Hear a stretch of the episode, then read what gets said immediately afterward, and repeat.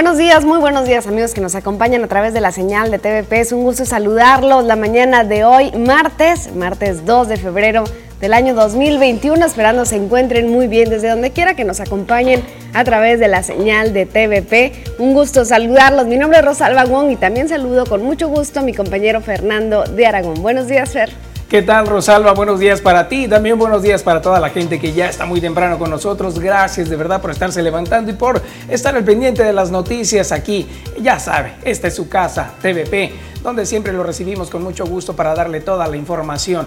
Hoy queremos que nos acompañe también a través de las redes sociales. Recuerda, es muy sencillo. Estamos en Facebook como Las Noticias TVP Obregón, transmitiendo en vivo esta información. Usted la puede tomar, la puede compartir. Amigos, familiares, demás personas se van a enterar de qué está pasando aquí, en Cajeme, en Sonora, en México y en todo el mundo. Así es, estamos completamente en vivo a través de YouTube también, TVP Obregón, así nos encuentra a través de nuestra aplicación móvil TVP Obregón, a través de nuestro portal web www.tvpacifico.mx. Así que esperamos que se una a nosotros y que también comente y nos envíe sus mensajes y sus WhatsApps. 6442042120 es nuestra línea para que usted se comunique, nos dé sus opiniones, si tiene alguna denuncia, algún reporte y por supuesto que participe en ese espacio. Hoy tenemos bastante información, la cual queremos compartir con todos ustedes, que tiene que ver con la actualización de los números de COVID-19, lo que ha ocurrido hasta últimas horas, es decir, lo que han dado a conocer por parte de los organismos de salud a nivel federal y a nivel estatal. También tenemos información que tiene que ver con la política, así que tienen que estar pendiente de todos los detalles. Como cada martes, la sección de negocios con José Adán Mariscal. Vamos a hablar de cómo nos fue en el buen fin del año pasado, por supuesto, de este 2020. También tendremos la sección de arte con Gladys Félix, como siempre. Así es, está también con nosotros Poncho Insunza, ya muy tempranito anda por ahí, yo creo que a lo mejor trajo los tamales del día de hoy, estaremos pendientes, yo creo que puede ser una muy buena suerte para todos, pero tenemos deportes, eso sí es seguro. Ni cómo dudarlo, Poncho Insunza siempre tan cumplido y bueno, también tendremos la información del clima con Marisol Dovala para prepararnos con las temperaturas, al parecer va a estar caluroso el día de hoy, algo como lo que estuvo ayer más o menos, pero ya esperemos a la experta. También tendremos un enlace hasta algún punto de la ciudad con Joaquín Galás a ver qué información nos presenta hoy. Recuerde que usted también nos puede sugerir, nos puede decir a dónde le gustaría que vaya Joaquín. Cuando usted está en contacto con nosotros y nos da alguna situación o problemática o alguna noticia muy interesante respecto a su colonia, Joaquín de inmediato toma la información y se dirige al lugar de los hechos. Así que gracias a usted también por compartir. Así es, esperamos estar en contacto directo. ¿Y qué te parece, Fer, si con esto comenzamos? Me parece bien. Iniciamos. El día de hoy, en la primera edición de las noticias, TVP. A cumplir sus sueños, insta joven escritor cajemense. Enero se convirtió en el mes de mayor mortandad por el coronavirus en México. Positiva búsqueda de desaparecidos en Benito Juárez. Remedios solidarios, reitera Centro Empresarial a Gobierno Federal.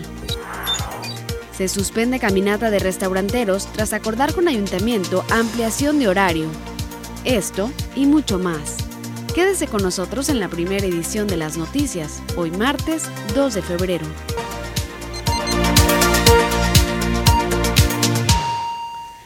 Había una manifestación de restauranteros que estaba prevista para el día miércoles a las 8 de la noche, para el día de mañana, aquí en Ciudad Obregón, luego de que el Ayuntamiento de Cajeme acordara con ellos la ampliación de horario de trabajo de 8 a 10 de la noche, entonces se suspendió esta manifestación. Raúl Ayala, que está eh, pues representando a los restauranteros de la región, manifestó que dada la afectación del cierre de los negocios a las 8 de la noche, es que se organizaron para solicitar la ampliación de horario a como venían operando, dado que ese es el lapso cuando realizan el 60% de las ventas en los establecimientos. Rechazó que sean los restaurantes donde la población se esté contagiando de COVID-19, al señalar que han cumplido con los protocolos de sanidad establecidos por las autoridades, por lo que la medida de cierre, además de afectarlos en sus ventas, que ya de por sí se habían reducido, favorecerá el que las personas se trasladen a sus cocheras o casas a realizar las reuniones donde puede darse mayormente la transmisión del virus. Vamos a escuchar lo que dice Raúl Ayala, representante de los restauranteros. Mañana íbamos a firmar el acuerdo, el acuerdo entre el Comité Municipal de Reactivación Económica y el gremio restaurantero para extender el horario de operación de los restauranteros de la noche de las 8 a las 10. Y pues bueno, era lo que estábamos buscando, ¿no? Para apoyar a los, a los restauranteros de la noche, ¿no? La información que nos brindan ahora tenemos también detalles que nos brinda la Coparmex. Se hace un llamado por parte de este organismo a todos y cada uno de nosotros. Dice que hay que trabajar unidos, la iniciativa privada, gobierno y la sociedad para lograr la necesaria reactivación económica y la recuperación de empleos que demandan los mexicanos ante la contracción de la economía mexicana. Esto de acuerdo al INEGI, en menos de 8.5%. Así instó el centro empresarial en Ciudad Obregón mediante un comunicado. El vicepresidente del organismo, José Antonio Jaime Ortega, refirió que con ello se confirma la caída más profunda desde 1932. El mayor impacto de esta caída de ese tipo, detalló, son los impactos en el empleo y los ingresos de las familias. Recordó que en el año 2020 se perdieron 648 mil empleos formales, aunado a los trabajadores de la economía informal que vieron disminuidas sus ventas. De acuerdo al INEGI, el 40% de los hogares reporta una disminución de sus ingresos y el 80% de las empresas reportó una disminución también en los ingresos. A pesar de ello, manifestó que los empresarios han hecho un enorme esfuerzo por mantener los empleos y cumplir con las obligaciones fiscales. Jaime Ortega instó eh, en que el plan de reactivación debe enriquecerse con medidas concretas que puedan contener el debilitamiento del mercado laboral, para lo cual propuso los denominados remedios solidarios. Esto para proteger el empleo apoyar a aquellos también trabajadores que perdieron su empleo, a incentivar también la creación de nuevas fuentes de trabajo, la cual fue presentada hace 10 meses y de la cual aún esperan respuesta del gobierno federal. Tras señalar que no se puede permitir un rebote inercial de la economía en este año, trabajar decididamente para lograr una recuperación sostenible que contemple todos los, los, sectores económicos y también las regiones del país, se requieren muchas acciones diferenciadas y a la medida de las circunstancias que enfrentan las distintas regiones y sectores del país. Además, de medidas para fomentar y facilitar la inversión como la depreciación acelerada y también la agilización de trámites en lo federal y lo local algo de lo que mencionó, hay que lograr recuperarnos de esta caída histórica. La vacuna debe ser la sensibilidad y el apoyo solidario entre trabajadores, empresas y gobierno. Así es como lo mencionó. Y bueno, lo que encontramos el día de hoy en el calendario mundial y nacional es que el día de hoy es el Día Mundial de los Humedales. ¿Qué significa esto? Son extensiones de tierra que tienen la particularidad de estar inundadas de forma permanente. En esta categoría están los pantanos, turberas, marismas, arrecifes de coral, manglares, los lagos, los ríos, y estos son ecosistemas híbridos que pueden ser de agua dulce o salada y los llamados humedales artificiales también, como por ejemplo los embalses, las salinas o los estanques. Su importancia es fundamental para la vida en todo el planeta gracias a que son ecosistemas donde viven un gran número de especies de animales y vegetales y que se encargan de regular el ciclo del agua y el clima, creando de esa manera un equilibrio perfecto. Además, aportan al hombre recursos indispensables para disfrutar de una mejor calidad de vida. Así, de los Así es, estamos en un día especial y aquí en Sonora tenemos también humedales, eh, algunos de los manglares y tenemos algunos lagos, tenemos ríos, tenemos todos los espacios disponibles que se celebran el día de hoy, así que hay que cuidarlos al máximo. Otro día especial es el Día de la Marmota, así como lo oye usted, la marmota dice que esto se popularizó como un origen en Europa y luego posteriormente se fue a los Estados Unidos y a Canadá. Los lugares donde todavía se celebran son precisamente estos últimos. Según cuenta la historia, durante el Día de la Candelaria, los cristianos llevaban velas a la iglesia para bendecirlas y proteger sus, hogares durante el invierno. Con el paso de los años, este día religioso se asoció con el pronóstico del tiempo. Posteriormente, en Alemania se introdujo eh, un erizo también para la mencionada tradición, quien por medio de la sombra diría cuántos inviernos o mal tiempo tendrían. Los colonos alemanes llevarían así consigo la tradición de Estados Unidos, pero al no contar con erizos eligieron a otro animal invernal. En este caso fue la marmota. Así dieron rienda suelta a la festividad, celebrando cada día 2 de febrero así el Día de la Marmota. ¿Cómo ves?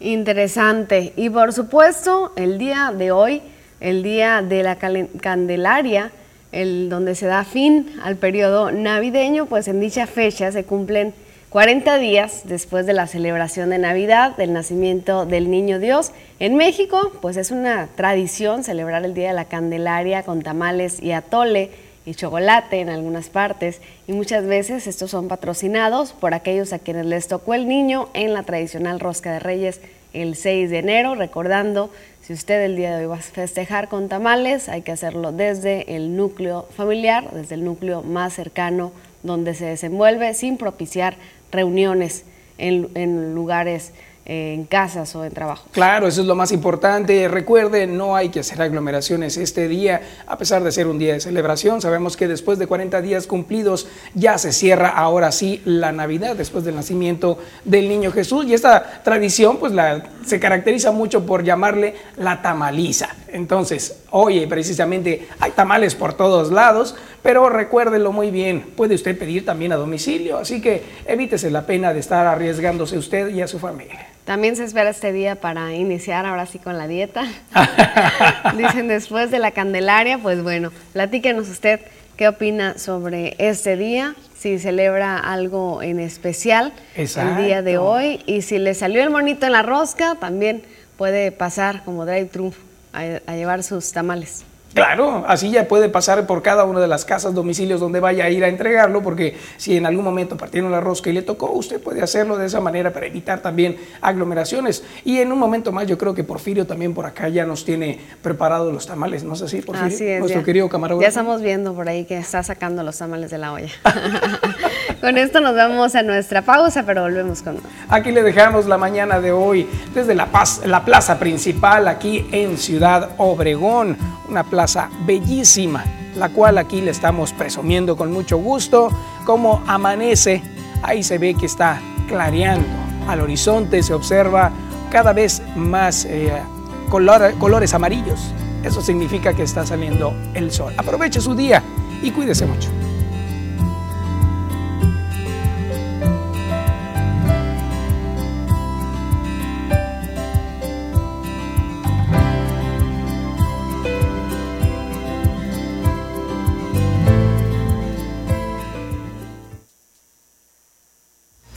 Muy buenos días a quienes nos acompañan a través de Facebook, las noticias de Obregón. Ya estamos en nuestro primer corte y bueno, con ustedes por acá saludándolos. Un gusto que estén con nosotros y poder estar nuevamente en las noticias a través de Facebook. Y bueno, para invitarlos a que nos dejen sus comentarios en esta transmisión. Qué maravilla, ya tenemos varios comentarios y hoy pues ya estábamos hablando precisamente del Día de la Candelaria, que estamos hablando de los tamales precisamente. Hay muchas personas que nos han escrito al respecto. Mientras tanto, saludamos a Luis Aguayo, dice buenos días, Rosalvo y Fernando, las noticias TVP, el noticiero más completo y profesional. Gracias por informarnos cada día, saludos y bendiciones. Provecho con el buen café. Claro que sí, muchas gracias para ti, Luis Aguayo. También anda Francisco Íñiguez. Saludos desde los altos de Jicopaco. Amaneció mucha neblina por acá, dice que todo el Valle del Yaqui, que tomen precauciones. Hay que tomar precauciones. A mí nos escribe Betty Escalante. Buenos días, ¿cómo amanecieron? Que Dios nos los bendiga. Muy bien, Betty. Gracias con el cafecito. Gracias al cuate. ¿eh? Gracias, al cuate. Navarro. Ya, Navarro ya no más falta el tamalito. Aquí arriba, que lo tape. Li Fregama. ah, Fregoso, la Li Fregoso. Buenos días. Dice, ya se reportó. Qué bien, ya llegó por acá. Qué maravilla. Saludos, bienvenida. Yañez Francisco. También Juan Alberto Yepis, la Pupi, por supuesto. Juan Alberto dice un saludo desde San Felipe de Jesús, Sonora. Soy su paisano, eso paisano. Gracias, gracias por acompañarnos, por compartir esa transmisión. Tenemos mucha información en unos momentos más, datos de COVID-19 y también lo que está sucediendo en la política local. Así es, toda esa información en un momento más la vamos a desglosar, pero queremos que usted nos ayude a compartirla, así que ya lo sabe, en la parte donde dice compartir debajo, usted dele clic y póngalo ya sea en su perfil o en algún grupo donde esté agremiado o en algún lugar donde se hagan ventas. Ahí hay muchas personas que nos pueden escuchar y también informarse, porque hay que estar bien informados. Quédese con nosotros. Vamos a continuar con más información. Ahora queremos que usted nos acompañe a hacer un recorrido por los diferentes periódicos que circulan a nivel nacional, estatal y regional. Iniciamos con el Universal. México sin restringir ingreso a los viajeros. En medio de la pandemia es uno de los 11 países en el mundo que no pone condiciones sanitarias para vuelos internacionales. Solo pide llenar un formulario. Europol alerta por falsificación de pruebas de COVID. Ahí está esta información. Recuerde que para ir a otros países aquí se llenan unos formularios y se piden pruebas de COVID para asistir a otros países. En este caso vamos ahora con otro periódico. Se trata de El Sol de México. Dice que revierten la apertura del mercado eléctrico. Así inicia la contrarreforma energética. El gobierno de México busca cerrarle el paso a las transnacionales. Esto con la intención de proteger la Comisión Federal de Electricidad. Vamos ahora a ver lo que está apareciendo en el Excelsior. Plantean reforma que fortalece a Comisión Federal de Electricidad. Iniciativa preferente del Ejecutivo. El presidente López Obrador propone modificar la ley de la industria eléctrica para acabar con la simulación de precios de subsidios otorgados a generadores privados. Así la información de este periódico nos vamos con otro, La Jornada, que también retoma este mismo tema, algo que ayer se mostró por parte de nuestro presidente, la reforma de Andrés Manuel López Obrador pone por delante la producción de la Comisión Federal de Electricidad, de marcha atrás a los cambios de Peña Nieto en materia eléctrica, revisa legalidad y rentabilidad de la compra de energía de la empresa a la iniciativa privada, plantea revocar los contratos de autoabastecimiento de particulares, también señala que habrá competencia igual y se pondrá fin a los precios simulados. La enmienda podría estar aprobada a más tardar en 30 días. Estaremos pendientes. Vamos ahora a ver lo que está apareciendo en Milenio.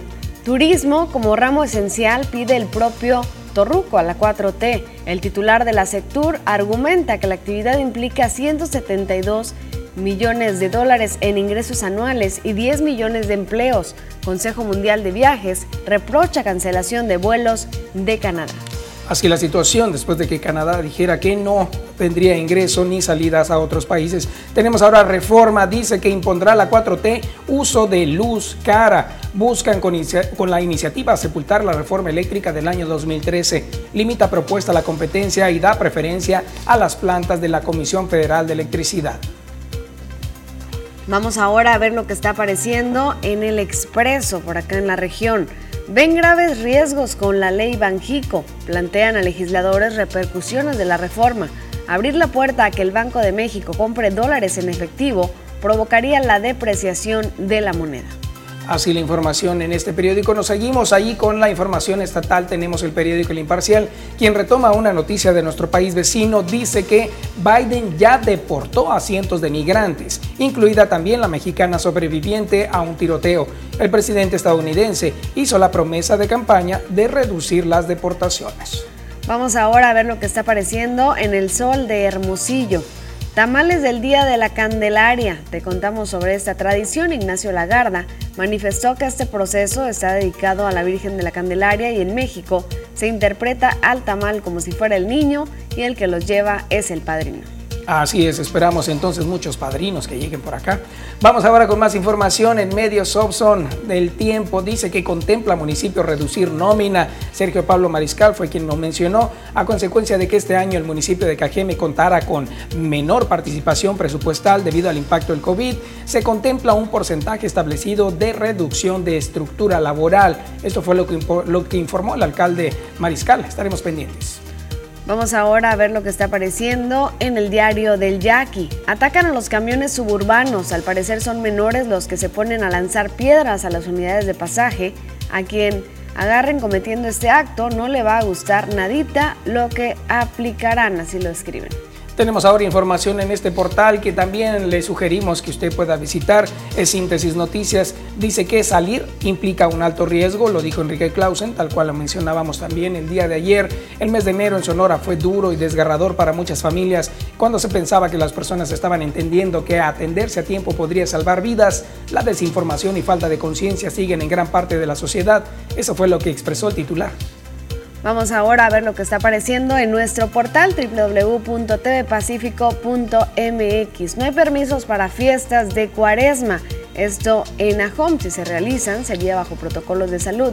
Las autoridades mantienen estrecha coordinación con la comunidad indígena para establecer protocolos y estrategias para poder llevar las fiestas o cancelarlas. Ya se está pensando, por supuesto, en las celebraciones de Cuaresma, porque ya incluso los carnavales están a la vuelta de la esquina y algunos de ellos, por supuesto, han sido cancelados. Tenemos más información al respecto. Usted lo invitamos a que todo esto que acabamos de mencionar se quede con nosotros para que pueda desglosar la información y pueda estar enterado de más detalles. Así es, estaremos ampliando los detalles al respecto y bueno, recuerde que ahí en nuestro portal www.tvpacifico.mx puede vernos completamente en vivo y puede seguir la información que se actualiza minuto a minuto. Con esto nos vamos a nuestra siguiente pausa, pero regresamos. Quédese.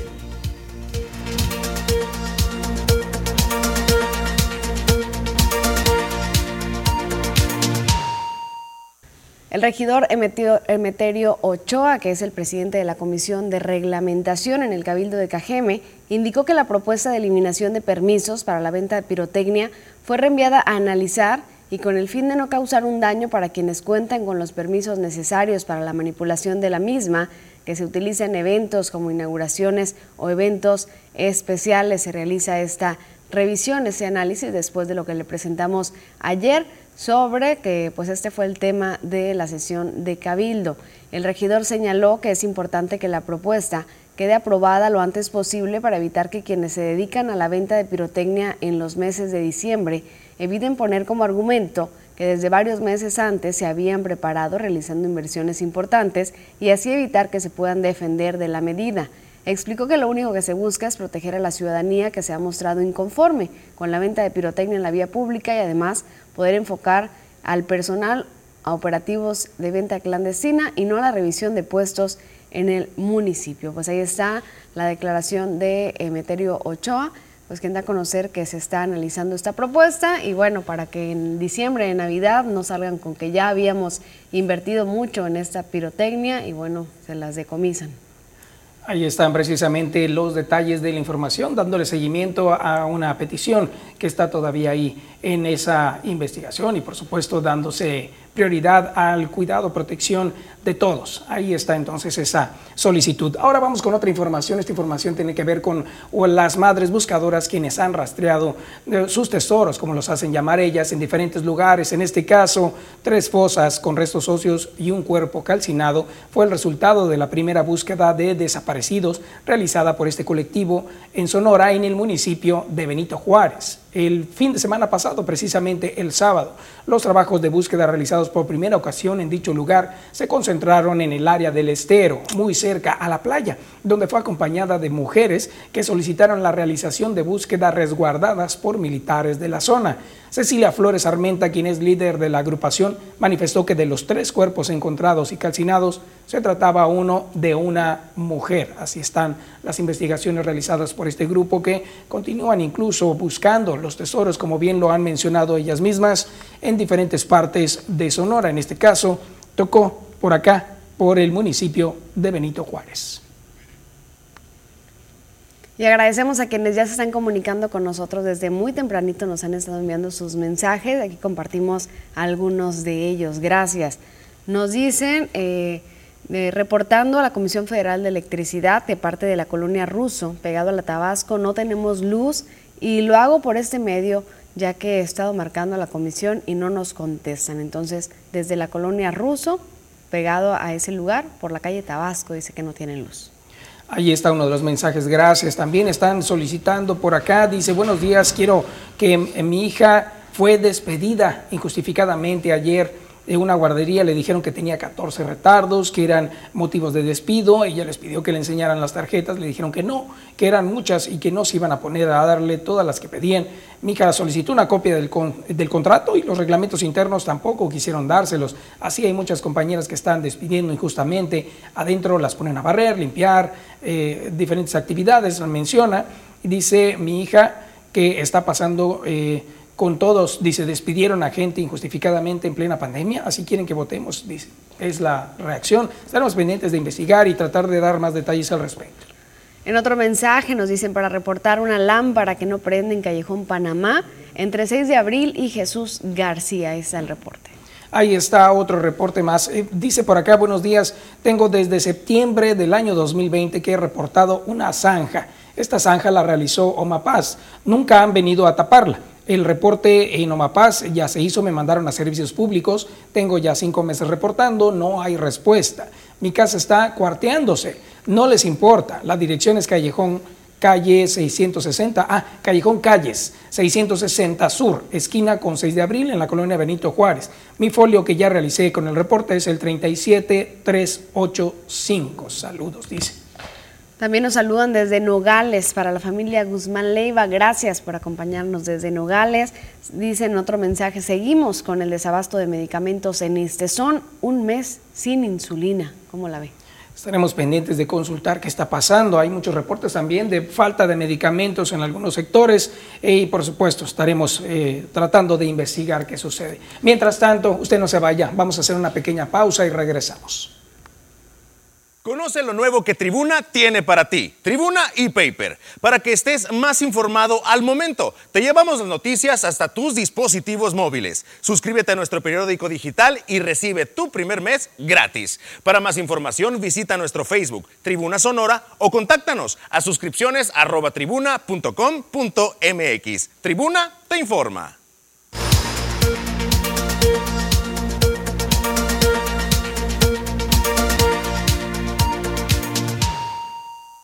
Vamos ya con más información. Aquí estamos poniéndonos al tanto de qué está pasando con la Serie del Caribe. Bueno, un momento más aquí con Poncho.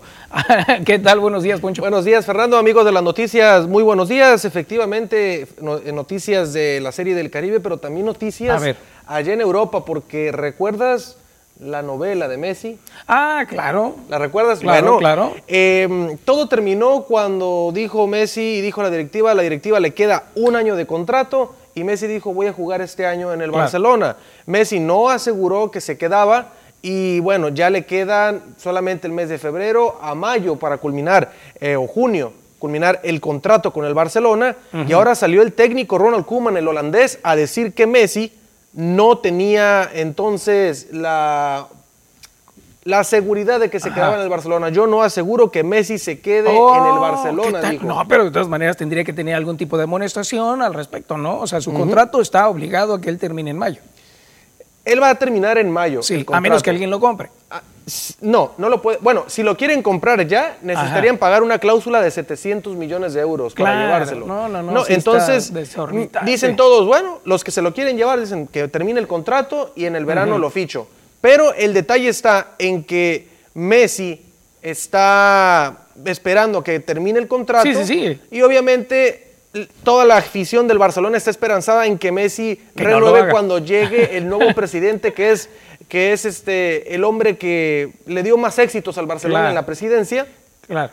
Y, ese sí lo quiere. O sea, a él sí lo quiere porque Messi, llevó muy buena relación con él. Messi estuvo eh, en los mejores años del Barcelona, fue gracias a, obviamente, a Guardiola, a los jugadores y a la presidencia, ¿no? Es un trabajo en equipo. Pero sale el técnico a decir, Ronald Koeman, que no aseguro yo que Messi se quede. Entonces te hace dudar de la capacidad del técnico de que tenga una buena relación con el futbolista para poderlo convencer de que, ¿sabes qué, Messi? Por favor, Lionel, ¿cómo la ves? Mira, exactamente. Entonces, ¿Qué telenovela aquí? Sí, sí, sí. ¿Crees que se vaya o no? Yo pienso que sí.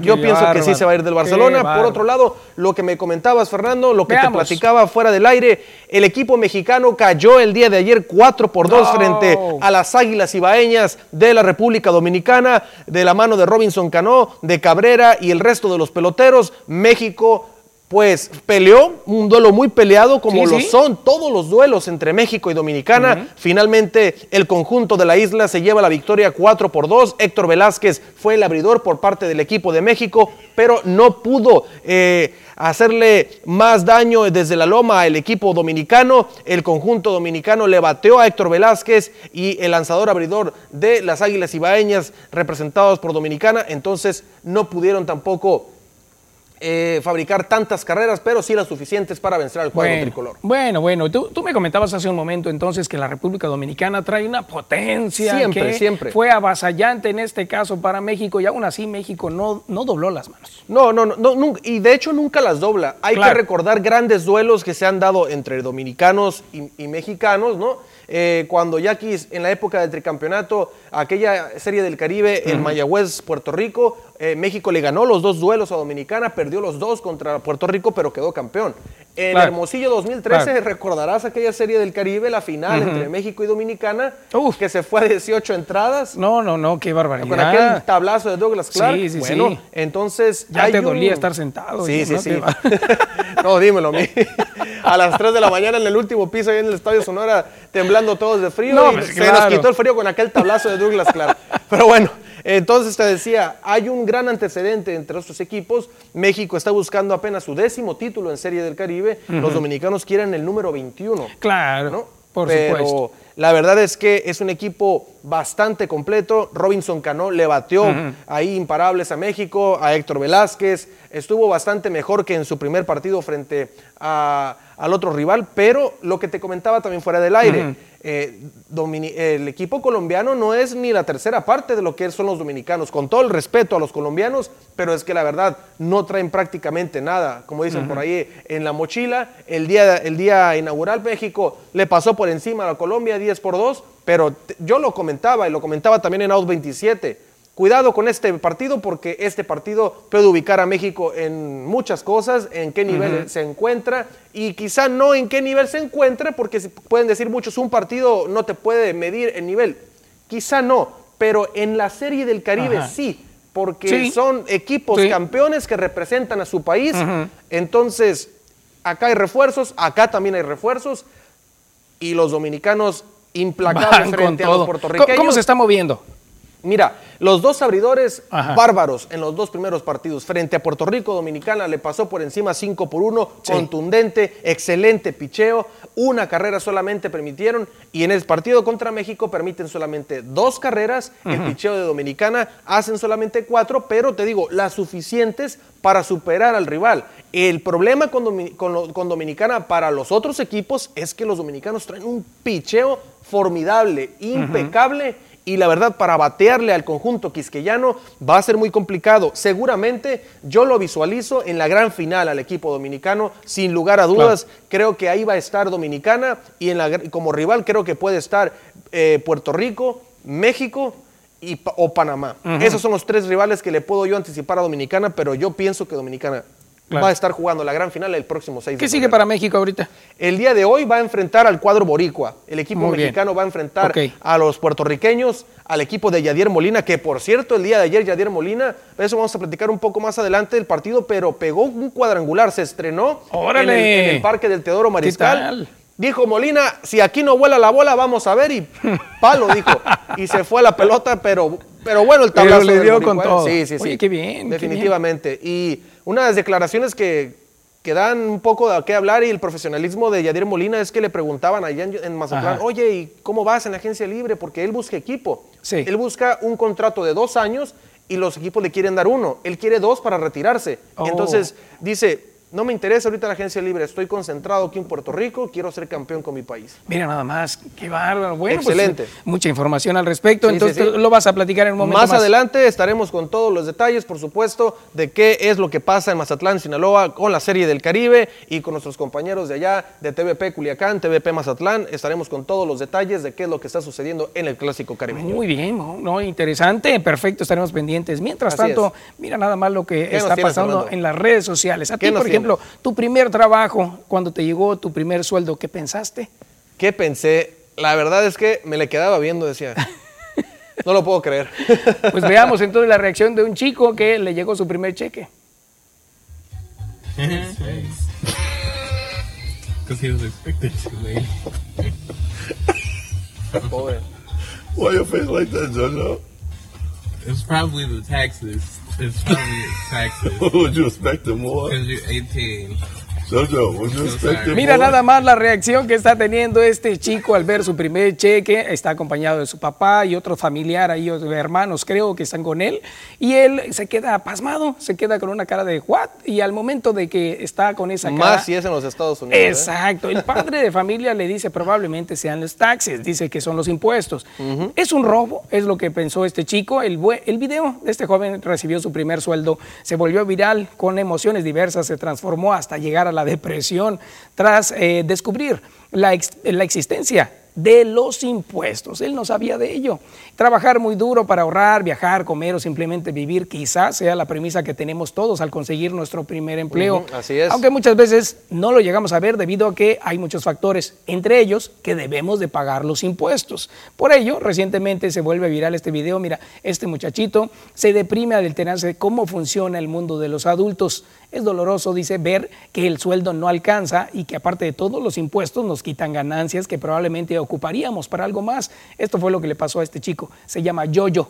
Es un joven de Estados Unidos que se enteró que los sueldos se, se ven reducidos por la deducción de los impuestos. Exactamente. Y mira nada más, él dice, si gané todo ese dinero con mi trabajo, ¿por qué no puedo recibirlo todo? Dice el chico. Y en eso le dice el papá, porque tienes que pagar impuestos federales. Le explicó. Así es. El joven había recibido 280 dólares y los impuestos deducidos fueron 21.42 dólares en varias, varios eh, rubros, ¿no? Entre ellos el federal, el estatal, el seguro, etcétera, ¿no? Entonces, él no sabía eso y es por, por eso que se quedó con esa cara. ¿Cómo ves? No, pues, eh, y más siendo en Estados Unidos, te digo que allá son muy estrictos, pero bastante estrictos con el tema de los impuestos y el tema también de que eh, no se tientan el corazón a la hora de descontarlos, eh, pero pues allá en, los Estados Unidos son, excelentemente bien utilizados los impuestos. Claro, mire, ya aquí sabemos que también existe, tenemos que hacerlo, tenemos que pagarlo, es una obligación de cada uno de los trabajadores y aparece incluso,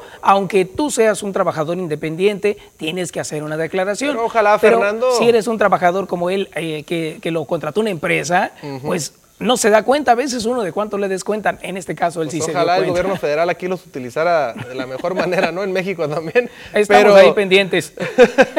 pero sí, en Estados Unidos definitivamente es una deducción bastante de impuestos, pero te digo, allá sí se ve bien reflejado eh, cómo los utiliza el gobierno federal.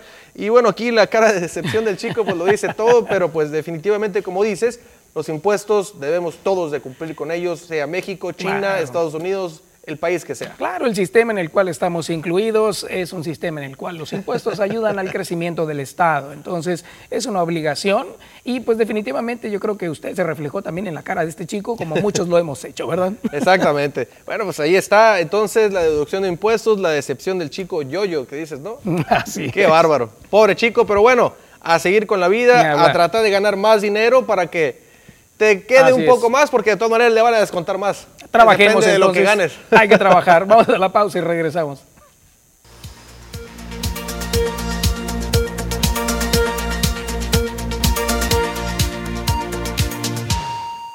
Este inicio de año 2021 ha sido ya catalogado como uno de los más violentos en las últimas décadas.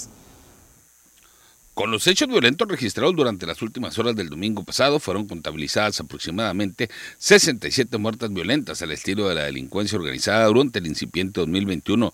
Los últimos hechos violentos se registraron durante el pasado domingo en diferentes sectores del municipio, en los cuales se reportaron detonaciones con arma de fuego que dejaron como resultado seis personas lesionadas. Asimismo, durante el transcurso del día se reportó el hallazgo de un cuerpo sin vida, el cual presentaba evidentes signos de violencia. Durante los últimos 31 días, la ola de violencia se extendió a colonias como La Hidalgo, Centro, Los Sauces, Faustino Félix, Cortina, Sóstenes, Valenzuela, Benito Juárez, Campestre, Primero de Mayo y Villa Bonita, entre otras. Además, se extendió a las comisarías y delegaciones del municipio, registrándose hechos violentos en el ejido Cuauhtémoc, mejor conocido como Campo 5, en la comisaría de Cocorit, Esperanza y Pueblo Yaqui.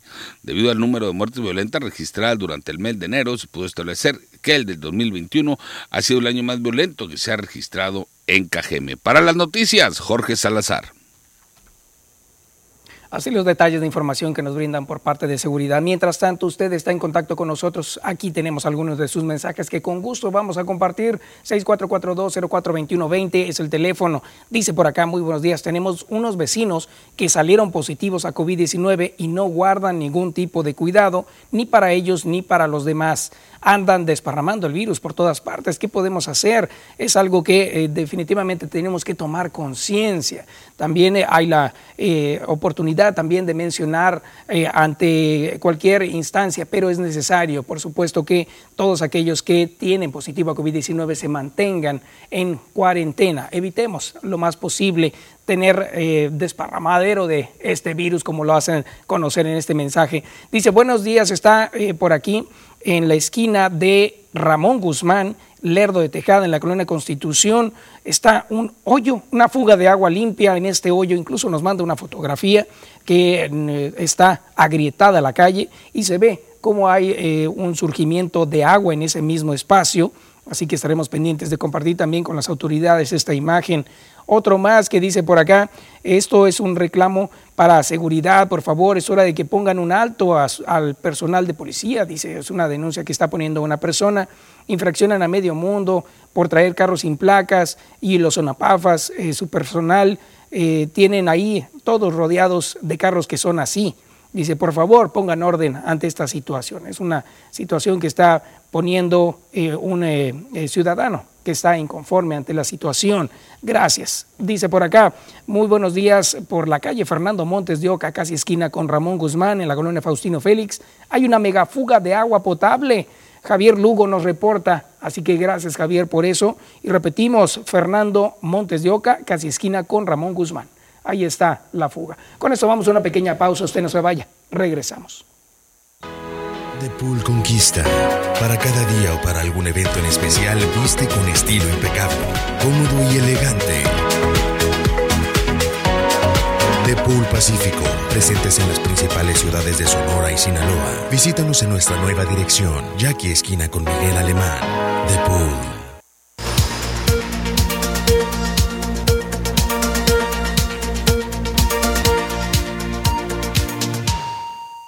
Estamos de regreso en las noticias en esta primera edición y es momento de la sección de negocios como cada martes con José Adán Mariscal. Muy buenos días, José Adán. Buenos días, Rosalba. Y pues, eh, pues, tema interesante para todos los que se dedican al comercio, este, puesto que vamos a hablar un poquito sobre los resultados que se obtuvieron en el pasado Buen Fin. ¿Cómo nos fue? Pues mira, eh, fue mejor que el año 2019, definitivamente hubo un incremento muy importante. ¿A poco? Estamos hablando de que las ventas totales fueron de 238.900 millones de pesos, que es un, 100%, un 107% más que el año 2000, aún con pandemia. Eh, interesante porque se realizaron 188.5 millones de transacciones, o sea, el intercambio de mercancía que, se hicieron, paqueterías que se enviaron y demás, fueron de 188 millones de, operaciones, un 157% más que el año anterior. O sea, realmente rebasó este buen fin las expectativas que se tenían, a pesar de que estábamos en una época de pandemia. Eh, hay datos muy interesantes que, yo creo que todos los que se dedican al comercio eh, les pueden interesar y, y es para reflexionar. Es de que el método de pago que más se utilizó fue el de tarjeta de crédito, tarjeta de débito y la tarjeta bancaria digital, en donde 55.267 millones de pesos fue el gasto con tarjetas de crédito. O sea, de los 238 mil millones, 55 mil fueron de este, eh, a través de, tarjetas de crédito. Eh, 42% de los consumidores, Rosalba, compraron hasta con un 40% de descuento. O sea, sí hubo realmente ofertas o promociones eh, en este buen fin.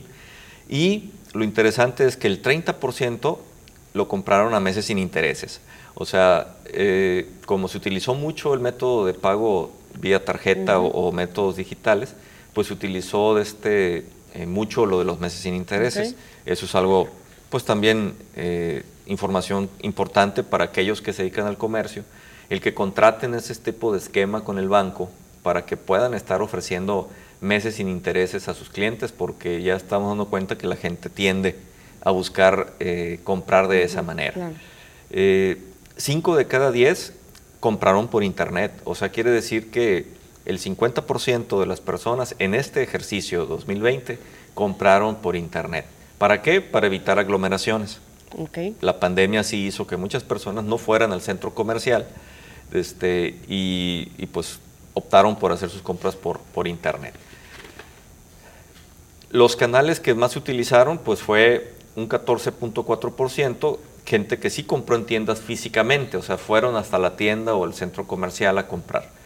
Un 47.3% compró por internet y un 38.3% utilizó métodos de compra de los dos métodos de compra anteriores, o sea, que combinaron. Eso también responde a todas las empresas que emigraron a, ventas digitales. Correcto. Eh, si hubieran sido más empresas de este tipo, pues o sea, esto hubiera sido todavía mayor, ¿no? Pero sin embargo, pues es un dato importante de que poco a poco, desde a ver si no nos sucede como ha pasado en Estados Unidos, que muchos centros comerciales han estado cerrando porque la mayoría de las personas ya no quieren ir al mall, prefieren desde estar comprando eh, vía internet.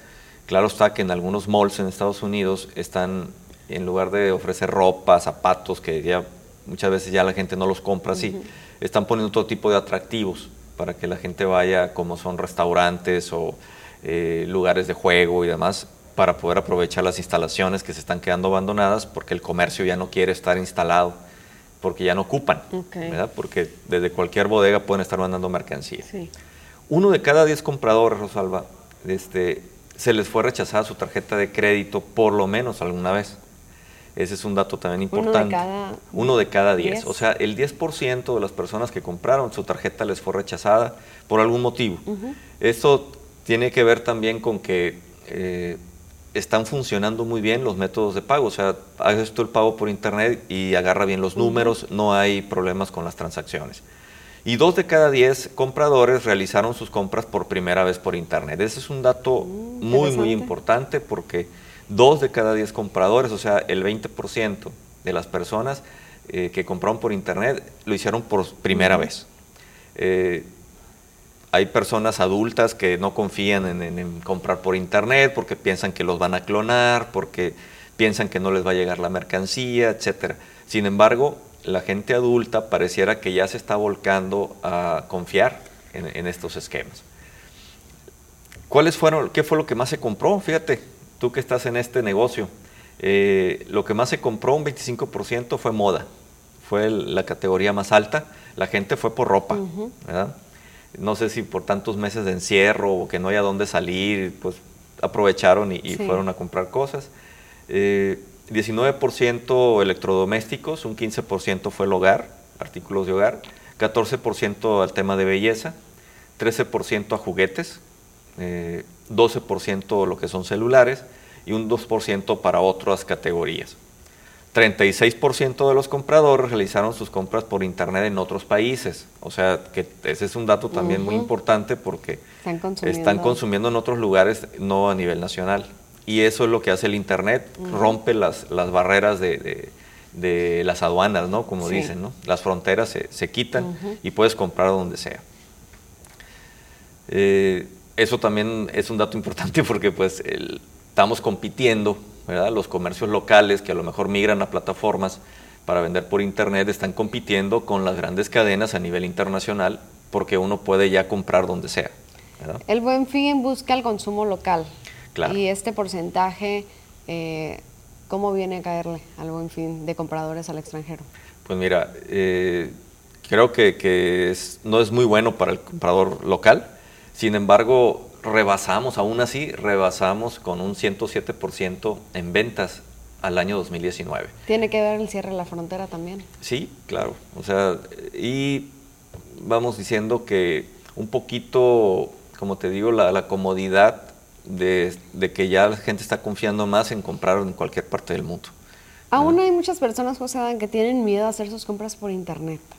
Que tú les dices, bueno, puedes comprar muy fácilmente a través de, tu tarjeta, con tu celular, con tu computadora, pero dicen, no, pero metes los datos y luego estás en riesgo. Sí, o sea, definitivamente, como te digo, el tema confianza es algo que creo que este buen fin eh, logró, porque se agregaron dos de cada diez compradores fueron nuevos compradores y estamos hablando de que el 50% de las compras que se hicieron este buen fin fueron a través del Internet. O sea, cada vez se está logrando más confianza. Aumenta la seguridad. Aumenta la, seguridad. Eh, sí siguen existiendo los hackeos y sí siguen existiendo eh, los robos de identidad a través de este tipo de compras, pero también los bancos cada vez están poniendo más medidas y sobre todo de que te reembolsan cuando se comprueba que tú no hiciste la compra. Muy bien. Eh, por otra parte, eh, nueve de cada diez compradores se sintieron seguros al comprar en Internet. O sea, estamos hablando de que ya un 90% del que compra por ahí se siente muy seguro. 77% de los compradores no tuvieron ningún problema al comprar por Internet, eh, según las, las encuestas que, se, que se levantaron. Y a medida de reflexión, y para terminar con el, con el tema, yo te diría que como punto número uno, que a pesar de la pandemia se pudo superar los resultados de 2019. Creo que cada vez vamos a ir avanzando más en este tema. Eh, cada vez más personas confían en hacer compras online. Eh, tercer punto es que están haciendo, o sea, ¿qué están haciendo? Sería una pregunta que yo les haría a todos los que nos están viendo y que tienen un negocio o, comercio. ¿Qué están haciendo para que su negocio realice eh, operaciones online? O sea, ya, ya lo están haciendo, lo han pensado, porque la tendencia es que la mayoría de las compras se estén haciendo por ahí. Ahorita ya vamos en un 50%. Esperemos a ver de este si esto no aumenta y que cada vez fueran relegando más a los negocios locales. Y por último, si van a migrar su negocio a vender por internet, yo les diría que se asesoren este, por personas muy profesionales en ese tema para que el camino sea más corto y seguro, porque a veces eh, nos podemos encontrar personas que son programadores y que sí son muy buenos y todo, pero no están integrales. Les falta el tema mercadotecnia, les falta el tema eh, no solamente es programación, es mercadotecnia, es imagen, es eh, contenidos, y, de este, y sobre todo, cómo vas a hacer un esquema de atención al cliente a través de ese método, a través de, esa, de esas plataformas. Muy, muy importante. Y pues bueno, yo, yo diría que a lo mejor aquí TVP pudiera ser un esquema muy bueno para que las personas que están haciendo este tipo de cosas pues se puedan asesorar porque pues a final de cuentas eh, ustedes cuentan con plataformas digitales para publicitar donde les pueden asesorar con imagen y contenidos, sobre todo para que puedan lograr hacer esta migración, eh, por lo menos con, con una buena imagen. Claro que sí. Muchísimas gracias, José por esas recomendaciones y por esta información tan interesante del Buen Fin 2020. Seguiremos en contacto. ¿Dónde encontramos a Seguros Sicher? Bueno, eh, Seguros lo puedes encontrar en www.sicherseguros.com y eh, por WhatsApp al, al 644-115-0729 y ahí les podemos este, atender en cualquier tema de seguros. Excelente. Muchísimas gracias, José Mariscal, con nosotros en la sección de negocios. Tenemos pausa, volvemos con más.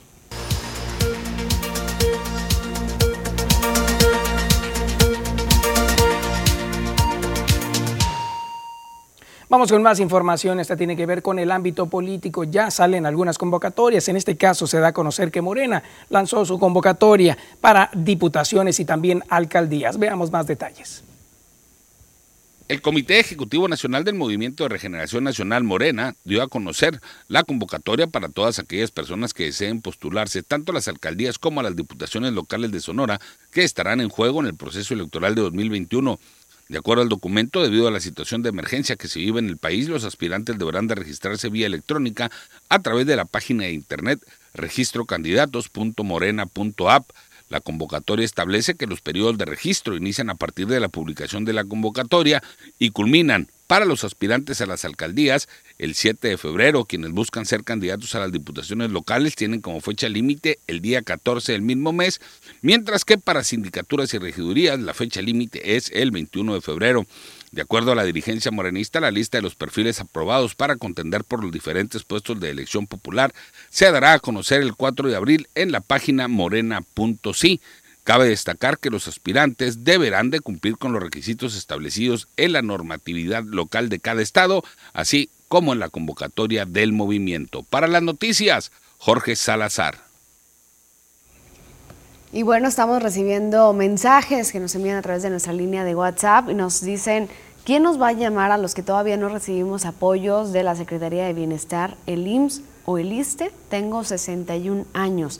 Bueno, tienen que eh, comunicarse a la Secretaría de Bienestar precisamente, eh, no esperar a que les llamen, sino acudir y llevar los documentos a la Secretaría de Bienestar en el municipio donde se encuentren.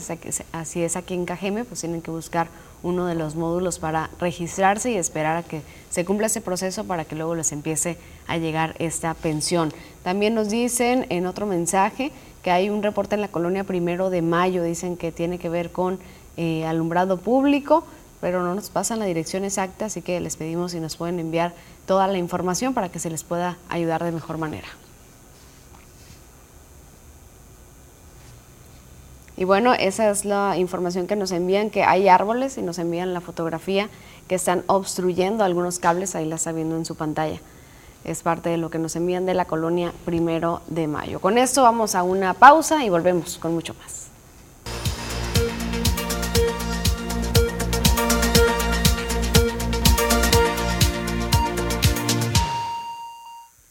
Vamos con más información y ya tenemos con nosotros aquí en el estudio a Gladys Félix. Usted ya la conoce, ella siempre nos habla acerca del arte. Hoy viene a hablarnos acerca de un tipo de pintura, un estilo que se usaba hace mucho tiempo. A lo mejor usted lo puede relacionar. Esas pinturas en las que usted veía comida, eh, algunas canastas, queso, frutas.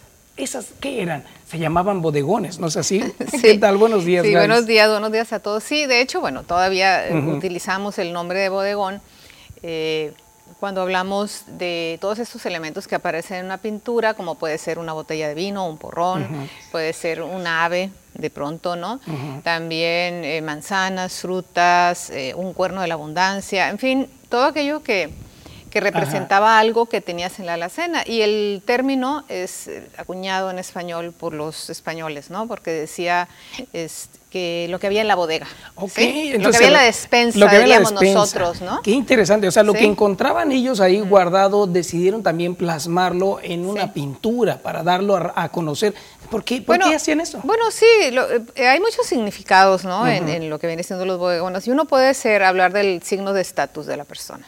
¿Sí? Pero hablamos de que obviamente eh, la burguesía podría en algún momento tener acceso a ciertos alimentos, vinos y una serie de cosas.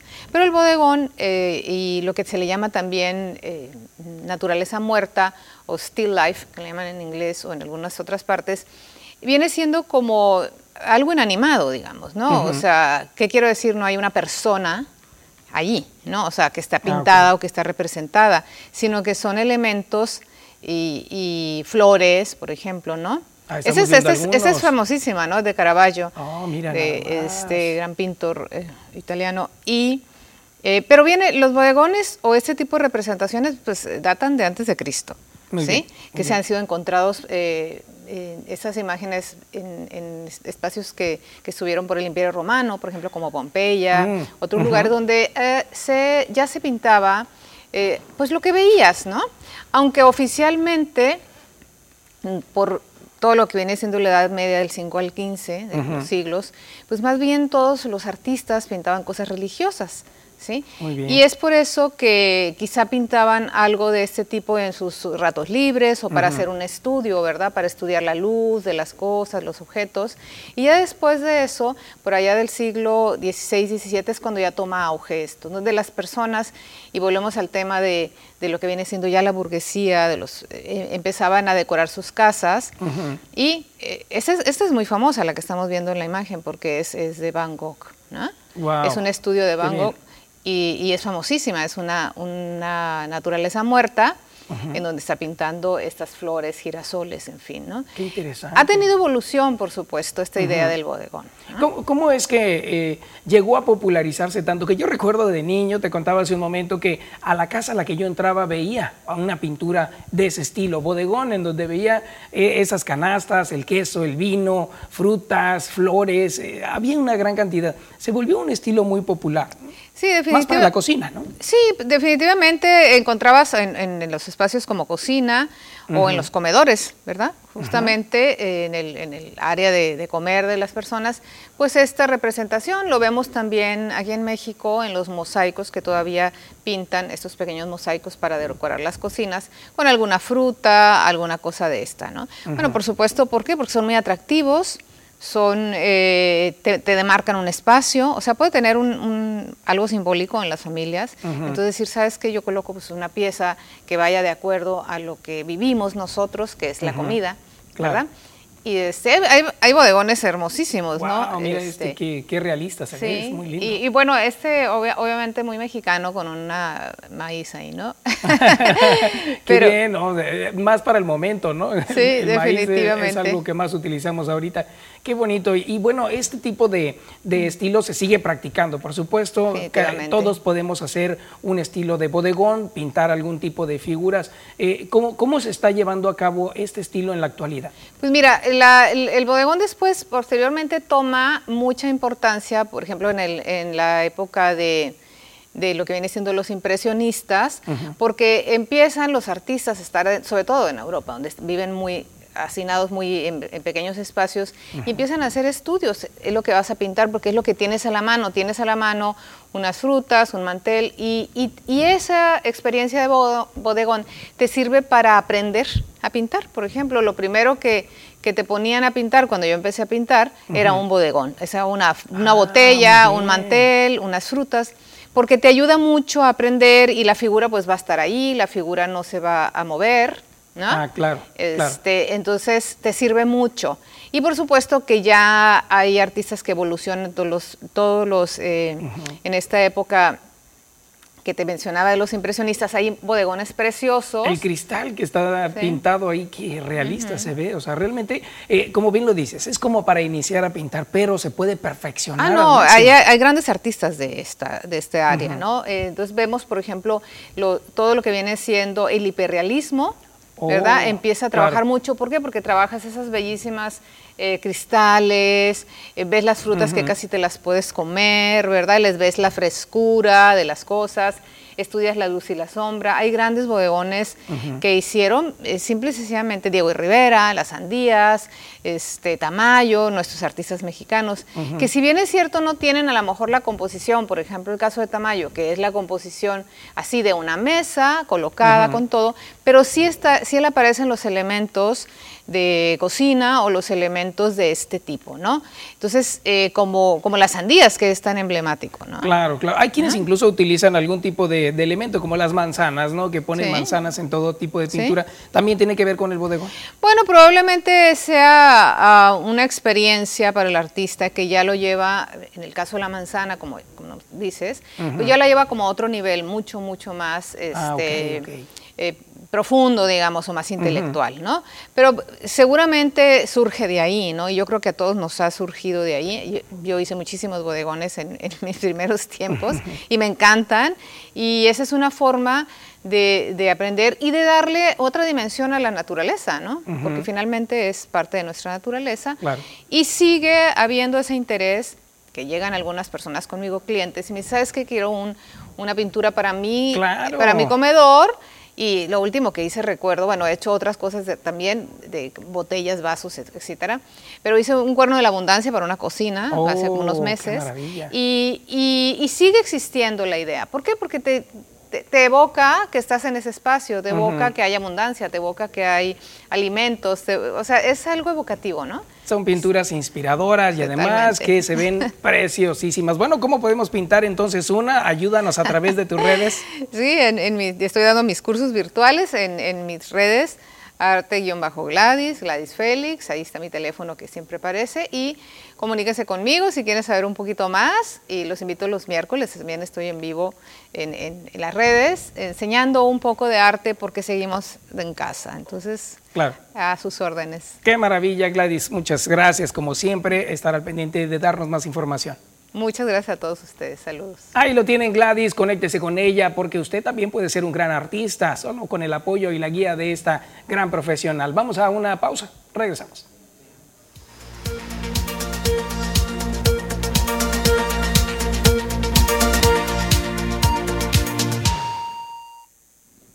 ¿Qué tal amigos de las noticias? Bienvenidos a la información deportiva esta mañana. Buenos días para todos ustedes. El día de ayer se jugó la segunda jornada de la Serie del Caribe en Mazatlán 2021 entre el equipo de México y la República Dominicana, el conjunto de Panamá frente a Colombia y Puerto Rico midiéndose al conjunto venezolano tres jornadas. Por supuesto, ganadores, perdedores, vamos a ver lo que dejó el clásico caribeño porque la verdad es que el día de ayer el, partido entre México y Dominicana fue de lo mejor que se vivió en la segunda jornada del clásico caribeño y para eso está con nosotros Miguel Lugo Ojeda desde el puerto Mazatleco para platicar acerca del partido entre México y el conjunto de la República Dominicana. Buenos días Miguel.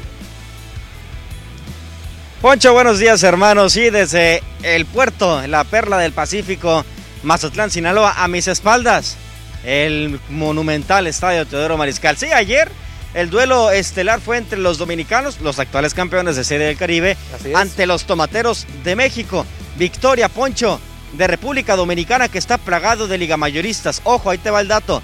De los 10 que alinearon ayer, los 9 bateadores y el pitcher, Los 10 cuentan con al menos 3 años de experiencia en grandes ligas, algunos 15, algunos 7, algunos 10. Un roster plagado de estrellas de grandes ligas, lo que enfrentó ayer México. Sí, era de esperarse un resultado de este tipo, Miguel, porque Colombia no es ni una tercera parte, con todo el respeto para el conjunto cafetalero, de lo que es el cuadro quisqueyano. La República Dominicana siempre un serio aspirante a llevarse el título en cada clásico caribeño. El día de ayer, la verdad es que dieron cátedra de béisbol, gran picheo de Dominicana, permiten dos carreras, es cierto, pero realizan las cuatro que les dan obviamente la victoria, una victoria para el conjunto dominicano que marcha con dos ganados y cero perdidos en esta serie del Caribe y por supuesto México a tratar de revertir esta situación porque el día de hoy va a estar complicado el paso frente a los, frente a los boricuas, Héctor Velázquez, qué manera de lanzar, pero bueno, no se vio apoyado de esa ofensiva. Sí, Héctor Velázquez lanzó por espacio de cuatro entradas y un tercio, permitió solamente una carrera, pero lo que hizo César Valdés fue una poesía. Seis entradas completas y dos imparables. Eliminó a seis con chocolate. Básicamente los blanqueó en su apertura César Valdés. Y México, Tomateros de México, en la novena entrada se le movió la patita, como bien se dice. Combatazo de Jesse Castillo a la pradera derecha para traer una carrera. Y Julián León, el pelotero de los Naranjeros de Hermosillo, que vino desde la banca para empujar una más. Victoria eh, número dos para las Águilas Ibaeñas de República Dominicana y los Tomateros de México. Empatan en su récord 1 y 1 hoy ante los boricuas, ante Puerto Rico de Yadier Molina, que ayer con su cuadrangular guió a su conjunto ante eh, Venezuela, tres carreras por cero. Edgar González, el pelotero de los Sultanes de Monterrey, ex tomatero de Culiacán, ex naranjero de Hermosillo, ex Grandes Ligas, lanzará hoy por el equipo de México. Y un Edgar González que ya tiene experiencia lanzando en este tipo de partidos, Miguel. Y por supuesto, como lo comentabas, el día de hoy frente al cuadro Boricua, Yadir Molina ayer se se despachó con un cuadrangular frente al equipo venezolano, guió a su equipo con ese par de carreras remolcadas para la victoria 3 por 0. Ya iba ganando el cuadro boricua 1 por 0, sin embargo, con esas dos carreras se pone más adelante el equipo boricua y concretan una victoria. Importantísimo el partido del día de hoy porque uno de los dos va a iniciar el día de mañana con récord negativo y por supuesto gran partido el que espera el día de hoy México-Puerto Rico, Miguel, porque también es un eh, cuadro boricua plagado de muchos peloteros importantes, Yadier Molina, el líder de este equipo sin lugar a dudas, y van a enfrentar a un cuadro mexicano, al anfitrión, se espera gran partido para el día de hoy. Es un run robin, avanzan 4 de 6, se vienen tres juegos importantes para México. Hoy contra, eh, contra Puerto Rico a tratar de ponerse, montarse ellos eh, en el standing. Posteriormente enfrentarán a los panameños que están imparables 2-0 y a los venezolanos que no han logrado ganar un solo encuentro. Vienen jornadas importantes para el equipo mexicano. Poncho, veremos a Anthony Vázquez el día de mañana, veremos a Edgar González para el día del jueves y regresa otra vez la rotación para el día viernes con Manny Barreda. Será interesante ver cómo mueve sus piezas el día sábado, perdón, Manny Barreda. Vamos a ver si es, si cómo puede, puede mover sus piezas el manager mexicano Benjamín Gil, que le hace falta una serie del Caribe. Tiene cuatro títulos de Liga Mexicana del Pacífico, pero falta la que se juega aquí en este estadio. Exactamente, Miguel. Dos eh, series del Caribe que se han jugado eh, por allá en Puerto Rico no pudieron ganar, tampoco en la primera que fue Benjamín Hill, manager allá en Puerto Rico. También la serie del Caribe en Guadalajara no se le dio. Vamos a ver ahora si en el Teodoro Mariscal, en la casa de los Venados de Mazatlán, logra Benjamín Hill levantar su primer título, su primer cetro en serie del Caribe, pero hay que pasar por encima de estos grandes equipos y de estos grandes jugadores como lo son Dominicana, Puerto Rico, porque son serios contendientes malos dominicanos a llegar a la gran final sin duda alguna. Y con ese equipo plagado de estrellas, pero ojo, no descartes a Panamá. Panamá ayer derrotó a Colombia nueve carreras por cinco con recibo de siete carreras en la tercera entrada. Los federales de Chiriquí, es, acuérdate que es una selección los panameños, sí. pero vienen con el mote de federales. Panamá ya fue campeón con los astronautas de Chiriquí cuando ellos tomaron la batuta que dejó Venezuela en la Serie del Caribe hace un par de años Panamá no está dando sorpresa. Panamá ya es una realidad en Series del Caribe. Vamos a ver en qué culmina la justa caribeña. Por lo pronto, hoy en este escenario, en esta ciudad, se juega el día número 3 de la Serie del Caribe a las 11 de la mañana. Todo comenzará la actividad. Posteriormente a las 3.30 y a las 8, Tomateros de México ante Croyos de Caguas de Puerto Rico. ¿Qué esperas para el día de hoy, Miguel, en cuanto al duelo de picheo entre boricuas y mexicanos? Se espera un duelo reñido, otro duelo apretado. Lo comentaba Benjamín Gil ayer en conferencia de prensa. Todos los juegos serán importantes porque todos son campeones de sus ligas. Todos son los mejores equipos del Caribe. Entonces nos espera un buen duelo. Vamos a ver si Edgar González, que tomó un aire más en esta temporada de Liga Mexicana del Pacífico, bajó de peso, se eh, corrigió algunos ajustes eh, técnicos que le hacían falta en el lanzamiento, la recta le subió dos millas, hizo trabajos específicos en esta cuarentena para llegar de buena manera con los sultanes de Monterrey. A mí en lo personal me sorprendió la convocatoria de Edgar González, pero al final aquí está. Vamos a ver si cumple el liga mayorista que tiene una experiencia brutal y hoy será el encargado para guiar a Tomateros de México a la victoria. Seguramente veremos más cambios en el line-up de Benjamín Gil. El equipo que trae México es un roster completísimo. Todos pueden batear, todos pueden fildear. Es un muy buen equipo de los mejores que ha, ha elegido México en los últimos años. Efectivamente, Miguel. Bueno, te agradecemos mucho el reporte desde el puerto Mazatleco. Esperemos que el día de hoy México pueda eh, llevarse la victoria frente al cuadro boricua. Estaremos pendientes con la información de lo que sucede en la Serie del Caribe. Muchas gracias, Miguel. Platicamos mañana, Poncho. Así es. Buen día. Ahí está entonces la información de Serie del Caribe con nuestro compañero Miguel Lugo Ojeda desde el puerto Mazatleco, pendientes de lo que suceda el día de hoy entre México y Puerto Rico en punto de las 8 de la noche. Con esto amigos llegamos al final de la información deportiva el día de hoy. Continúe con más información aquí en las noticias.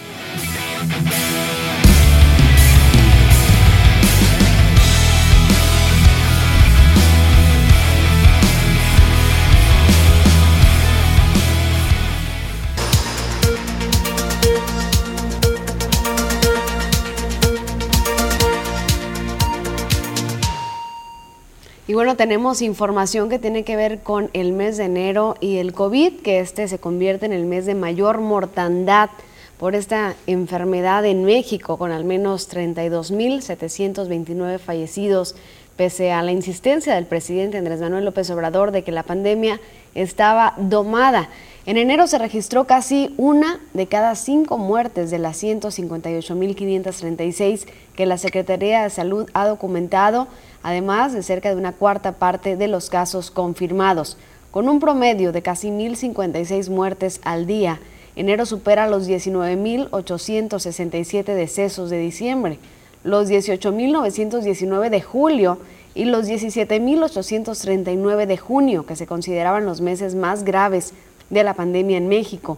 El primer mes del 2021 también marcó récords al registrar los 10 días con más fallecidos por COVID-19 de toda la pandemia, incluyendo los máximos diarios de 1.803 muertes y 22.339 casos positivos del 21 de enero. México rebasó la semana pasada a India como el tercer país con más muertos por el coronavirus, además de ocupar el decimotercer lugar en fallecidos en proporción a su población. Esa es la información de lo que está significando el mes de enero de este año para la pandemia. Y cabe mencionar que dio declaraciones Hugo López Gatel Ramírez, donde daba a conocer pues, que se tenía, tal vez se tenía que hacer un alto y poder pues, repensar la estrategia. Y precisamente hablando de López Gatel, hoy por la mañana refirió que es posible que ya los datos últimos de la tercera fase de la vacuna rusa estén ya disponibles para todos y el gobierno está esperando la llegada de miles de vacunas de diferentes partes del mundo, entre ellas está la Sputnik B, el antídoto desarrollado en Rusia, el cual ya está, como bien lo dijo él, en fase 3 de su investigación que tiene resultados más del 90%. Se da a conocer que los reactivos que también los solicita biológicos y reactivos de México, en Birmex, representa legalmente a la empresa Human Bassine. También solicitará próximamente el uso de emergencia a la Comisión Federal de la Protección contra Riesgos Sanitarios Así que estaremos pendientes de más detalles al respecto. Mientras, algo de lo que mencionaron ayer fueron las estadísticas que estamos viendo en este momento. Al primero de febrero del 2021 hay 1.452.748 personas que son recuperadas de COVID-19. Se han registrado 159.100 defunciones confirmadas. También tenemos los casos confirmados de personas que adquirieron el virus, que son más de 1.869.708 y tenemos 2.400, perdón, 2 413.174 casos negativos. Los casos sospechosos ah, también se dieron a conocer, 428.315. y también fueron aplicados al momento 1.621 dosis de la vacuna contra COVID-19 y hasta el día están sumando 675.202 dosis aplicadas en México. Eso es lo que se ha dado a conocer. Y bueno, información del estado de Sonora, la Secretaría de Salud reportó 30 decesos y 225 contagios nuevos por COVID-19. En total, ya son 5.145 personas las que han fallecido, así como 62.160 quienes se han enfermado. Además, 21 pacientes ya fueron dados de alta y el acumulado de recuperados ascendió a 53.775 personas. Los fallecimientos que se acaban de registrar ocurren en 15 hombres y 15 mujeres, de Hermosillo 15, de Nogales 3, de Caborca, Benito Juárez y Cajeme 2, de Guatabampo, Guaymas, Villa Hidalgo, San Luis de Colorado, Guaprieta y Magdalena 1 de cada uno.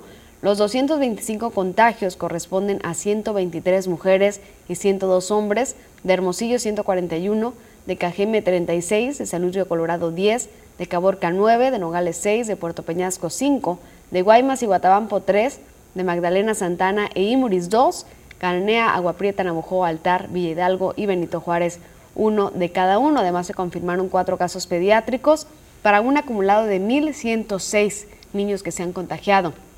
También dos casos en mujeres embarazadas para un total de 443 mujeres embarazadas. Enrique Clausen reiteró la importancia de mantener las medidas sanitarias para evitar contagios. Tenemos pausa, regresamos con mucho más.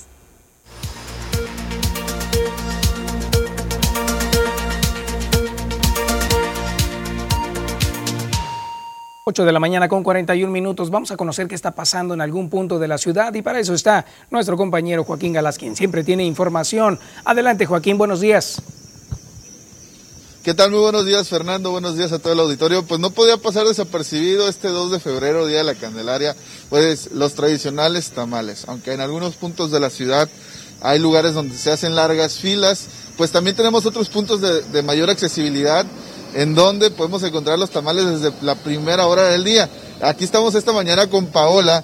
Ella desde las 8 de la mañana se instaló y nos dice que esta, esta mañana ya prácticamente se, ha vendido todo. Este, ¿Alrededor de cuántos tamales traías, Paola? Oh, unos 150 o más. ¿Ya se, ya se están acabando? Sí. ¿De qué te quedan ahorita?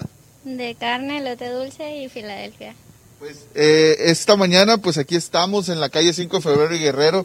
Aquí siempre se encuentran los tamales, todos los días se venden, pero hoy se venden más. Así es. ¿Se prepararon? Sí. ¿Con un extra?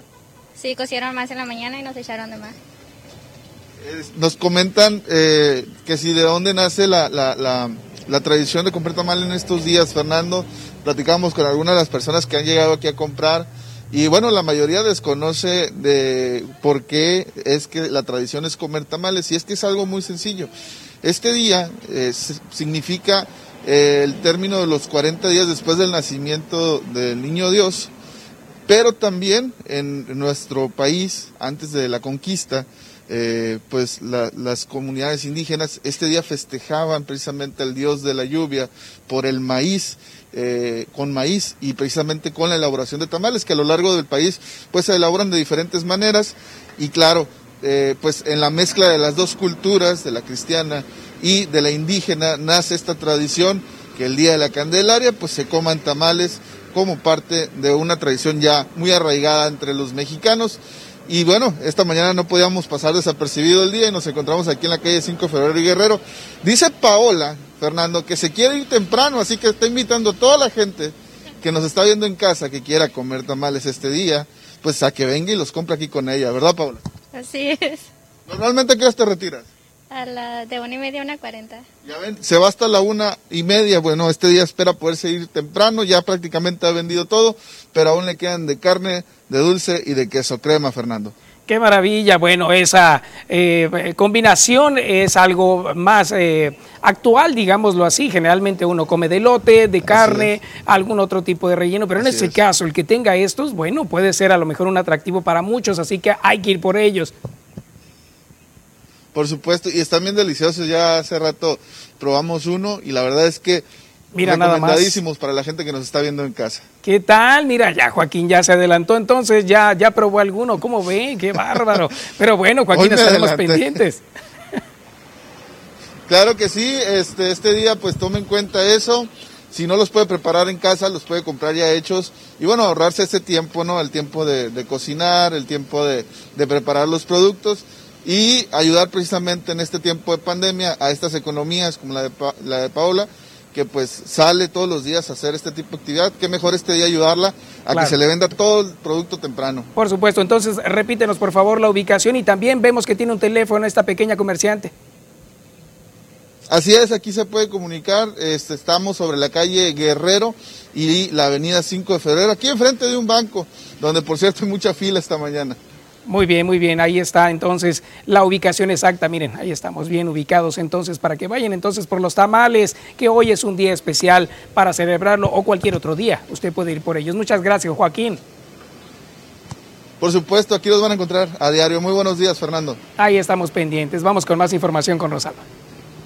Gracias, Fernando Joaquín. Recuerda que si usted va a acudir por tamales, hágalo con todas las medidas. Trate de pedirlos a domicilio o bien, si va, que solamente una persona sea la que se baje. Guarde su distancia, aunque haya fila. Pídele a las demás personas también que guarden su distancia. Vamos con el pronóstico del tiempo con Marisol Dovala.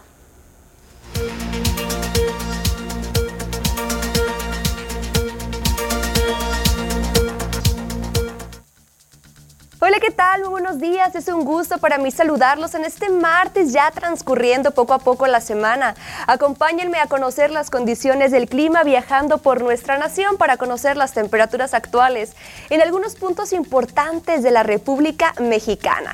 Esta mañana Tijuana nos reporta 14 grados, 7 para Chihuahua, La Paz con 16, el termómetro para Durango disminuye hasta llegar a los 8 grados. Y en el sur del territorio nacional, Acapulco Guerrero con 24, 10 para Oaxaca, 17 para Tuxtla y Mérida, Yucatán nos reporta los 20 grados.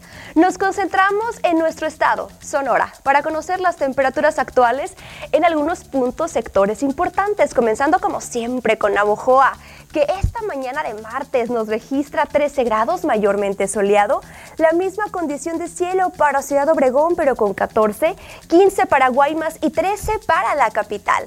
Los próximos días para Navojoa, temperaturas y condiciones de cielo, viajemos para conocer qué es lo que tendremos el resto de la semana y parte del fin. Para miércoles y jueves en Navojoa, valores mínimos de 12 grados, máximas de 32. Cuidado con esos cambios bruscos en la temperatura ya para el fin de semana. Valores mínimos que disminuyen hasta llegar a 8 grados.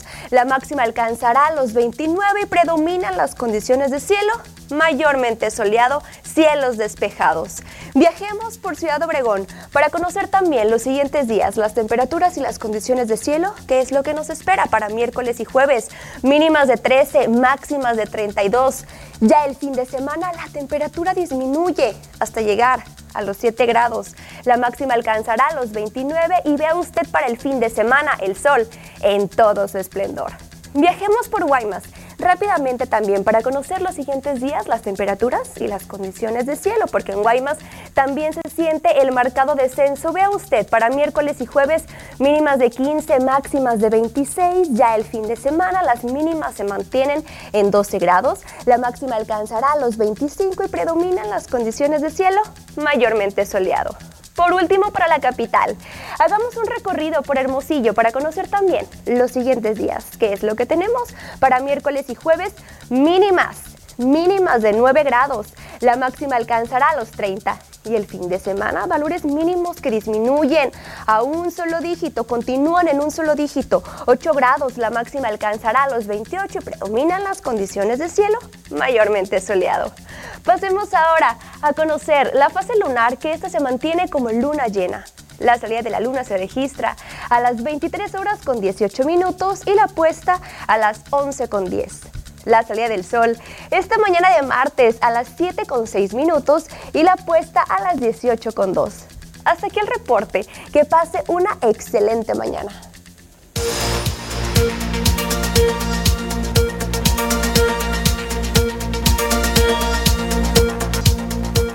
Excelente mañana también para ti, Marisol. Muchísimas gracias. Con esto vamos a la pausa. Regresamos a las noticias.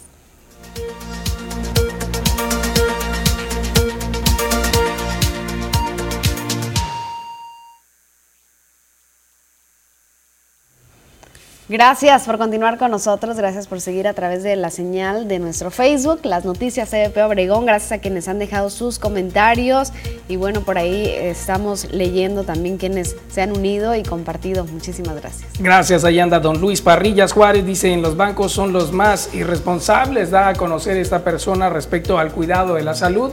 Bueno, estaremos pendientes, por supuesto, de brindar este mensaje para que todos tengamos siempre el cuidado personal para cuidar a los demás. Hay que ser responsables. Luz Vázquez dice, buenos días, no saben nada del programa de leche liconza. Feliz día al recolector de basura y espero pase por mi casa hoy. Saludos, que le tiene un regalito, dice. Es, probable, es probable. Luz Elena seguramente es por eso, ¿verdad? ¿Verdad que sí? Coméntanos Feliz día de los tirabichis, les mandamos un saludo y que pasen excelente día, que sigan haciendo un excelente trabajo como siempre. Desde Hermosillo, mire nada más, eh, saluda a Francisco Casanova Hernández, gracias por estar en comunicación con nosotros. Saludos a Francisco Casanova, que también siempre está al pendiente de pasarnos la información que tiene que ver con bienestar. Gracias. Eduardo Campillo, que nos ve en televisión. Betty Plata también nos da un reporte que hay una lámpara fundida desde hace tres meses en calle Alfonso Reyes, número 821, entre 6 de abril y 200 en, la, en el Fobice de Peyac. Ahí está información de Mar Vega también. Otro reporte, una fuga de drenaje horrenda, lo pone así, por la calle Galeana y García Luna.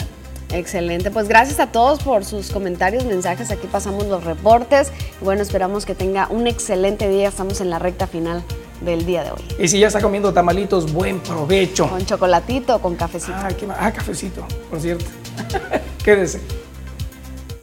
Vamos con más información, esta tiene que ver con el ámbito político, donde se da a conocer que los políticos, todos aquellos diputados deberán esperar el turno para ser vacunados. La diputada federal Lorenia Valle San Pedro afirmó que se debe de respetar el Plan Nacional de Vacunación contra el COVID-19 y eliminar los posibles privilegios a grupos de la sociedad que puedan esperar para ello, incluidos también los legisladores. La congresista emanada de Morena hizo tales afirmaciones luego de que algunos de los eh, correligionarios así lo ponen solicitaron ser vacunados dentro de la primera etapa y coincidió en que la prioridad debe de ser personas que laboran en el sector salud, luego los adultos mayores y de ahí el resto de la población mexicana, tal cual ha sido el plan mostrado precisamente por gobernación. Valle San Pedro dijo que platicó con su compañero de bancada, quien es Javier Lamarque, eh, le comentó que únicamente respaldó que fueran vacunados los diputados mayores de 60 años o que padecieran comorbilidades o enfermedades crónicas y ello cuando les llegara su turno. Finalmente mencionó que es fundamental que en México avance de manera ordenada en el plan de vacunación contra el COVID que impulsa el gabinete de Andrés Manuel López Obrador y poder irle ganando la batalla a ese enemigo moral que ya le ha quitado la vida a miles de mexicanos. Y por otro lado, también tenemos información de la declaración de Armando Alcalá, Alcaraz, que califica la Alianza Va por Sonora, conformada por los partidos Acción Nacional, Revolucionario Institucional y de la Revolución Democrática, como competitiva y afirmó que generará buenos resultados no solamente en Cajeme, sino a nivel estatal. Para el diputado local por Cajeme, entre los integrantes de los partidos políticos que la conforman, existe buen ánimo para construir una buena oferta política.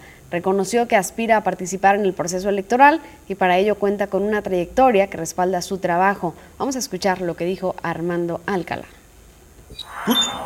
Primero que nada, yo veo una alianza muy competitiva, una alianza que cada vez se solicita más. He tenido la oportunidad de acercarme, este, pues obviamente con las personas de los otros partidos. La verdad que hay muy buen ánimo, muy buen ánimo de construir, hacer una buena oferta política para los cajemenses. En ese sentido, obviamente, pues, como, como aspirante a, alguno de los cargos de elección popular, pues digo, pues eh, evidentemente eso pues da ánimo, este, da este hincapié a que obviamente pues todo el trabajo que se está haciendo, pues obviamente te motive a hacerlo con más fuerza.